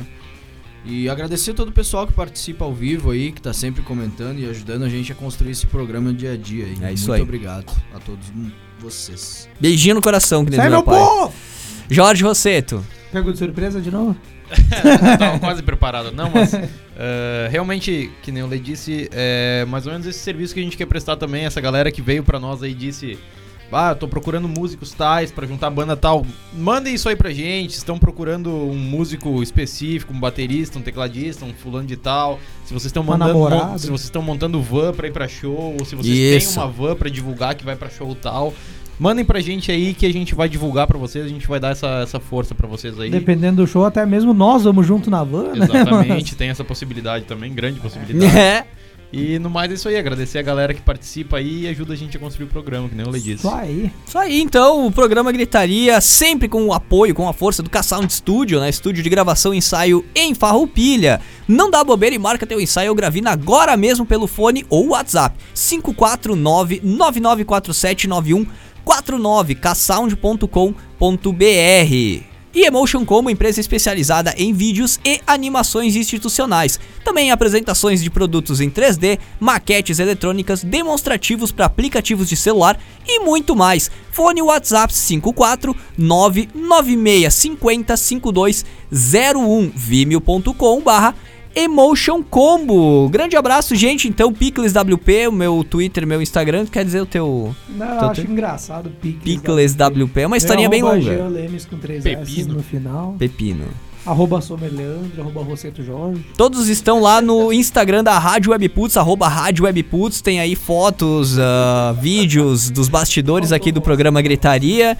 Também dos, das notícias que rolam lá no site webputs.com.br, diariamente notícias novas do site movimentado lá. Pa- Passa por lá, deixa teu comentário, tua sugestão de pauta também. O Jean que tá liderando aí a equipe das notícias. Grande abraço pra essa galera, mais do que especial. Vale citá-los aí. No próximo fazendo- programa a gente faz com calma. Estão fazendo aí um trabalho excepcional Desculpa na eu tenho a WP. verbosidade acentuada e posso usar palavras grandes, grandes recordes de acesso ao site da WP em 30 dias de trabalho. Foi maravilhoso, um mês maravilhoso e esse próximo agora de agosto será mais ainda. Rádio Webputs, Twitter, Instagram, Facebook, todos os canais da WP à disposição e também Webputs TV no YouTube. 24 horas contigo, aonde quer que tu vá. webputs.com.br ou no super app da WP. Free para dispositivos móveis Android, por enquanto Android, tá? Só 18 e baixar lá. 17. É só baixar lá e acompanhar a programação da WP. Valeu, gente! Até quinta-feira. Quinta-feira a gente tá de volta com mais uma edição. Prometo. Quinta-feira estaremos É de isso aí, volta. só mandar um recado antes de Sim. encerrar aí, pessoal. Façam o que for, não sejam presos. Valeu, gente! Até semana que vem, quinta-feira.